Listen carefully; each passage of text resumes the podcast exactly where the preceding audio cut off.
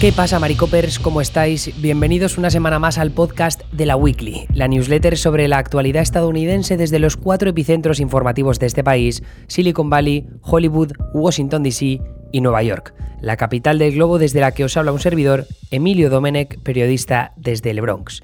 Esta vez al otro lado del continente no está mi compañera Anita Pereira porque hemos tenido un problema técnico de última hora, así que estoy regrabando este podcast para vosotros para contaros de qué hablamos esta semana en la newsletter. Mm, por hacer un poco de recap, el lunes en el Maricoffee, que es una de esas newsletters y podcasts especiales que enviamos para los suscriptores premium, recordad 5 euros al mes, apoyáis nuestro trabajo para que el universo de Maricopa, donde estamos en TikTok, estamos en Instagram, en, eh, por supuesto, también aquí en la newsletter y también en Twitch. Eh, si queréis apoyar ese proyecto pues, y recibir newsletters y podcast extra, ya sabéis cómo hacerlo. Además, os da acceso a la comunidad de Discord, que es maravillosa y hemos empezado con la nueva carrera musical, donde puedes llegar a ganar un Grammy si participas en los foros de debate y en los foros de actualidad. Si queréis echarle un vistazo o si tenéis preguntas, no dudéis en escribirme un email a yo.emiliodomenech.com y os responderé en cuanto pueda. Pero volviendo al tema de la jornada. Eh, esta vez os vamos a hablar del aborto porque el Tribunal Supremo de Estados Unidos ha dicho que considerará un nuevo caso sobre el aborto por una ley de la legislatura republicana de Mississippi que lo que quiere hacer es limitar el aborto a 15 semanas que es algo que va en contra de una decisión que tomó el Supremo eh, a primeros de los años 70, la famosa Roe v. Wade, y que lo que decía era que el aborto no podía estar prohibido, los estados no podían prohibir el aborto antes de las 24 eh, semanas de embarazo más o menos. Es lo que se conoce como eh, viabilidad del feto. El, caso es que Robbie Wade, que es este caso tan famoso, lo que hizo es eh, establecer un sistema de trimestres. Entonces, en el, primer, trimestre del embarazo, las mujeres tienen que tener derecho absoluto para poder mm, llevar a cabo el aborto. En el segundo trimestre del embarazo, es decir, eh, a partir de las primeras 12 semanas, los estados pueden tomar decisiones de regulación para proteger la vida de la madre, ¿vale? Pero aún así no pueden prohibir el aborto, porque este es un tema, Robbie Wade decía que había que respetar el derecho de la privacidad, la libertad, eh, para que la mujer tome esa decisión privada. Eh, también decían, que me parece muy interesante esto, que decían que es que la libertad de la mujer, el derecho a la privacidad de la mujer, está por encima del derecho del Estado, de los estados, a regular sobre qué vida importa más, ¿no? Si, o no qué vida importa más, sino quién, quién es más importante. Si el, el Estado decidiendo que el feto tiene vida o la mujer su libertad para tomar una decisión sobre su propio cuerpo. Entonces, ya digo, a los primeros de 70 determinaron que era a partir del tercer trimestre cuando ya era más importante en la vida del feto que la decisión, la libertad, el derecho a la privacidad de la mujer para tomar esa decisión. Eh, o sea, yo me lo imagino de esa forma, ¿no? Como que si estás viendo como dos torres, ¿no? Al principio, en el primer trimestre, la torre de la mujer es más alta y por tanto domina a la más baja, que es el Estado que intenta regular y limitar ese aborto. En el segundo trimestre baja un poco la torre de la mujer y sube un tanto la del Estado, pero aún así, la de la mujer eh, la torre sigue estando por encima y por tanto tiene capacidad de decisión sobre si aborta o no. Y luego ya en el tercer trimestre la torre del Estado esa capacidad para regular sobre el aborto supera la de la mujer y por tanto eh, son ellos los que deciden cuánto quieren restringir el aborto. Entonces, eh, ¿qué es lo que ha pasado ahora? La ley de Mississippi, como digo, quiere hacer un retroceso y pasar a las 15 semanas, porque dicen, eh, entre otras cosas, que es más peligroso practicar un aborto posterior a las 15 semanas y peligroso para la vida de la mujer, por tanto no entra del todo en conflicto con Robbie Wade y el otro aspecto tiene que ver con la viabilidad del feto. Lo que dicen es que a partir de las 15 semanas sí que hay una posibilidad de que el feto sea viable fuera del útero de la madre, ¿no? que esta es la, la clave. Es verdad que hay una decisión posterior del Tribunal Supremo de 1993 creo que es eh, Plan Parejo versus Casey, creo que se llama, que lo que, lo que decidió el Supremo entonces era que había que, en vez de hacerlo del sistema de trimestres, estaba el primero y el segundo trimestre de alguna forma, pero el momento en el que los estados tenían ya eh, potestad para prohibir el aborto era cuando el feto era viable. Es decir, el concepto viabilidad fetal como tal empezaba a estar marcadamente empezaba a ser marcadamente importante en los aspectos legislativos de la regulación del aborto. ¿Qué significa esto? Pues que en vez de empezar a las 24 semanas, que es cuando empieza el, tercer trimestre puede empezar en torno a las 22 semanas, porque hay casos muy raros en los que un feto ha sobrevivido fuera del útero de la madre eh, después de las 22 semanas. Yo entiendo que esto es algo que yo comentaba con Anita cuando hemos grabado el podcast antes, que conforme avance la tecnología puede que lleguemos a un punto en el que los hospitales sean capaces de mantener con vida un feto que sale antes del, del, útero de la mujer. Entonces, en ese caso, a nivel legislativo, bueno, a nivel de ley, ¿no? De lo que ha determinado el Supremo, eh, aquí los conservadores van a salir ganando, porque si de repente el feto puede sobrevivir a las 14 semanas en vez de a las 22, la viabilidad del feto existe, ¿no? Eh, quizá no en el año 2010, pero sí en el 2050. ¿Entendéis lo que quiero decir, no? En fin, ese, aspecto me parece muy interesante sobre el futuro de todo esto. Y mm, em, el, tema con Mississippi es que parte de una estrategia por parte de los gobiernos republicanos en estados conservadores que lo que quieren hacer es limitar el derecho al aborto a través de los juzgados. ¿Por qué? Pues porque ahora Mississippi pasa una ley más restrictiva del aborto que lo limita a 15 semanas y entonces los juzgados, eh, bueno, hay alguien que denuncia, dice, oye, ¿qué cojones? Esta ley es anticonstitucional porque va en contra de lo que se decidió por parte del Supremo en v. Wade, a tomar por saco. Entonces un juzgado pequeño dice, pues tienen razón, esta ley la ponemos en pausa porque es anticonstitucional, según dijo el Supremo a primeros de los 70. Entonces ahí el gobierno de Mississippi, que son los republicanos conservadores que han aprobado esta ley, se ponen a Em, apelar. Entonces apelan al siguiente tribunal, Supremo de Mississippi, luego se van al Tribunal Federal del sexto circuito, no recuerdo cuál era, o el quinto, creo que es el quinto, que es uno de los más conservadores del país, y luego ya apelan una última vez y se van al, al Tribunal Supremo. Entonces ahí es cuando el Tribunal Supremo tiene que tomar la decisión de si quiere considerar ese caso o no. ¿Y por qué sí que están considerando este caso? Pues porque ahora hay una mayoría notable de conservadores en el Supremo. Recordamos, seis conservadores que son John Roberts, Amy Coney Barrett, Brett Kavanaugh, Neil Gorsuch, Samuel Alito y Clarence Thomas. Tres de ellos nominados por Trump y confirmados por los republicanos en el Senado. Recordemos, primero eh, Neil Gorsuch, luego Brett Kavanaugh, que tuvo toda la polémica aquella con Christine Blasey Ford, aquella mujer que le acusaba de haberla agredido sexualmente en el instituto, y después Amy Coney Barrett, ¿no? que es esta ultraconservadora católica que se ha declarado en contra del aborto en el pasado. Entonces, en el momento en el que cinco jueces del Tribunal Supremo estén dispuestos a considerar un caso de aborto, ya significa que aquí eh, están interesados en posiblemente restringir más el aborto o incluso darle la vuelta a v. Wade. Que que el Tribunal Supremo se ponga del lado de Mississippi diciendo dónde está mm, la viabilidad del feto, ¿no? A qué altura, no tiene por qué echar para atrás necesariamente Robbie Wade, pero sí que puede restringir en mayor medida eh, las implicaciones de esa decisión del Supremo de primeros de los 70.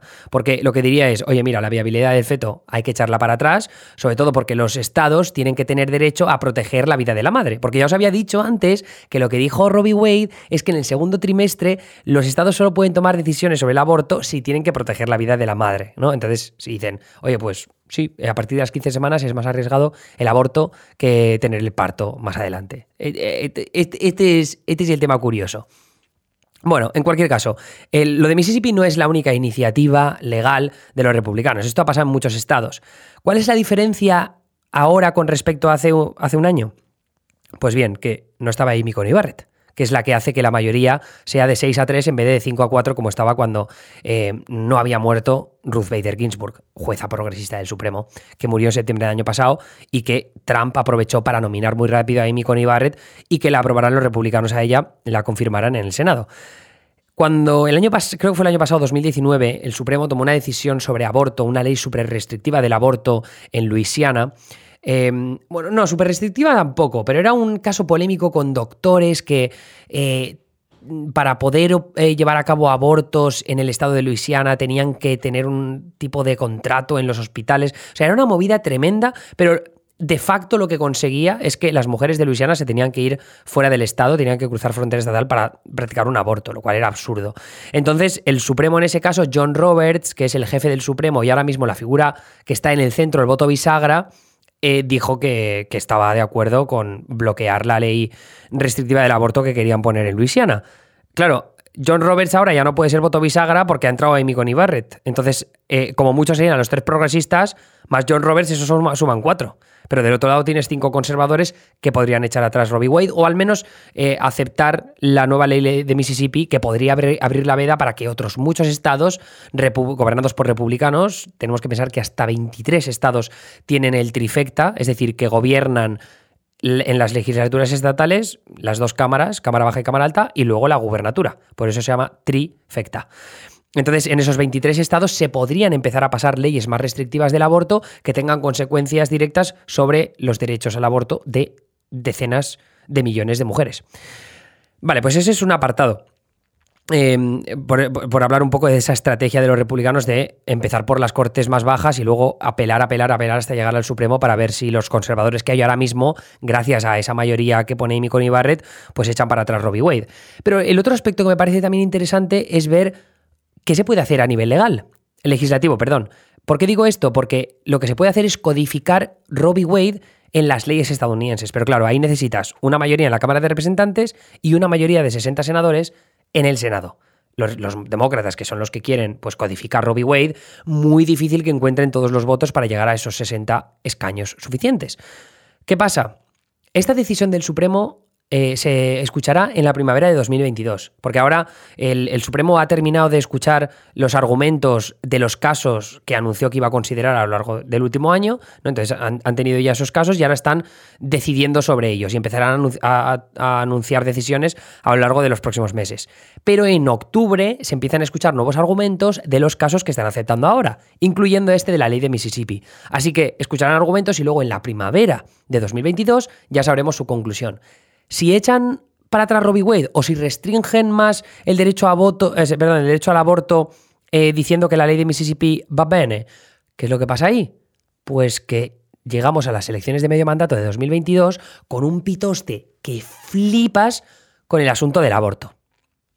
¿Por qué? Pues porque mm, el, Supremo ha decidido eso y los demócratas van a convertirlo en narrativa diciendo, oye, oye, oye, cuidado, que es que lo que quieren hacer los republicanos es quitaros más derechos. Si nos dais más, nos dais más poder en el Senado, vamos a codificarlo para que se acabe ya esta historia y que Robbie Wade no esté siempre a punto de ser tirado abajo por los republicanos o por los conservadores en los juzgados.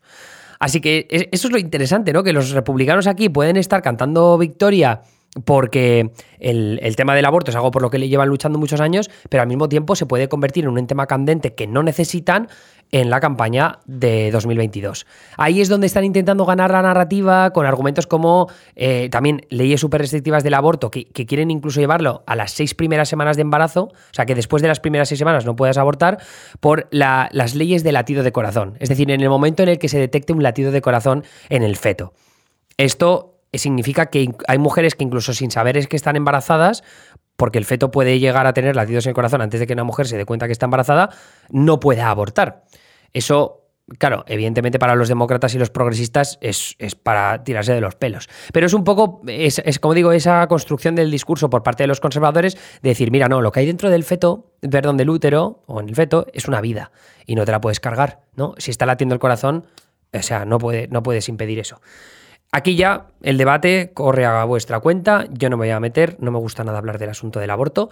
Eh, lo que sí que diré es que, em, lo que lo que podemos esperar, por otro lado, es estar, que la gente va a estar muy pendiente de la opinión pública, de cómo cambia a lo largo de los próximos meses conforme el aborto se convierta en uno de los temas importantes de la carrera electoral. No, no solo de ya de las elecciones de medio mandato que serán en noviembre de 2022, sino también de las primarias que se empiezan a caldear ahora y que van a llegar en la primavera del año que viene. Entonces, mm, en ese asunto es importante hacer una comparación con otros países, porque claro, aquí estamos hablando 22, 24 primeras semanas de gestación, a partir de entonces no puedes hacer el aborto, pero antes no lo puede prohibir el país. Pero sin embargo, tú te pones a mirar eh, Australia, por ejemplo, eh, ponen el límite gestacional, eh, o sea que el aborto libre es hasta 12 semanas. Pero luego puede variar a nivel interno. Esto pasa en bastantes países, ¿no? Que ya es a, nivel interno, depende de la región, cambia. pero luego, mm, Nueva Zelanda, el aborto libre con límite gestacional de 20 semanas. Luego, en Reino Unido, por ejemplo, en Irlanda del Norte el aborto es libre, pero solo hasta la semana 12. Y luego en la Unión Europea hay bastantes lugares en los que los límites establecidos están entre las 12 y las 14 semanas. En España yo diría que está en 14-15, o sea que España, que es considerado un país muy progresista, muy feminista, eh, no tiene la regulación del aborto tan libre que tiene Estados Unidos, que a todas luces es un país más conservador, ¿no? Así que eso es un poco el, tema, que a nivel comparativo los republicanos también pueden encontrar bastantes formas de convencer al electorado. Además, si, miras las encuestas, es cierto que el 59% de la población, creo que es una encuesta que ha salido hace poco de Pew Research, dice que la ciudadanía apoya el derecho al aborto, pero ya cuando le preguntas dependiendo del trimestre, a partir de qué semana de gestación, eh, enseñándole una foto de la barriga de la mujer, en que, dependiendo en qué semana, ahí es donde se complica bastante la cosa y donde los republicanos sí que pueden ganar esa batallita de la opinión pública. Eh, por eso digo que vamos a ser un poco pacientes conforme este tema eh, se caliente un poco más en los próximos próximo año, yo creo que será más el año que viene, pero por ahora tenéis este estos cimientos para entender un poco mejor el debate del aborto en Estados Unidos cuando veáis titulares al respecto, que creo que, van a haber muchos. Eh, y sobre todo si el Supremo mm, pues empieza a escuchar argumentos o, hay campañas que se caldean por este tema. Y eso es todo por mi parte. Mm, ya Anita, por supuesto, volverá la semana que viene. Una pena no tenerla con nosotros, pero es que por problemas técnicos era imposible volver a grabar y luego editar. O sea, es que se me hacían las mil y, necesito dormir. A veces necesito dormir. En fin, eh, muchas gracias por acompañarme una semana más en el podcast de la Weekly. Os espero en la Weekly Premium. Eh, si queréis apoyar este proyecto y recibir esas dos newsletters y esos dos podcasts extra a la semana. Y luego también acceso a la comunidad de Discord, que como os he dicho antes, está más activa que nunca. Y estamos preparando un montón de juegos. Ahora hay una competición de fotografía, vamos a hacer una quedada en verano. En fin, un montón de cosas maravillosas. Os metéis en laweekly.substack.com eh, l a w i k l y s u b s t a c k.com. Normalmente es la weekly.com, pero el caso es que estos días estoy cambiando unas cosas del dominio e igual no funciona. Pero bueno, probad, probad también la weekly.com en Google y seguro que os sale. Un abrazo y hasta la semana que viene. Adiós.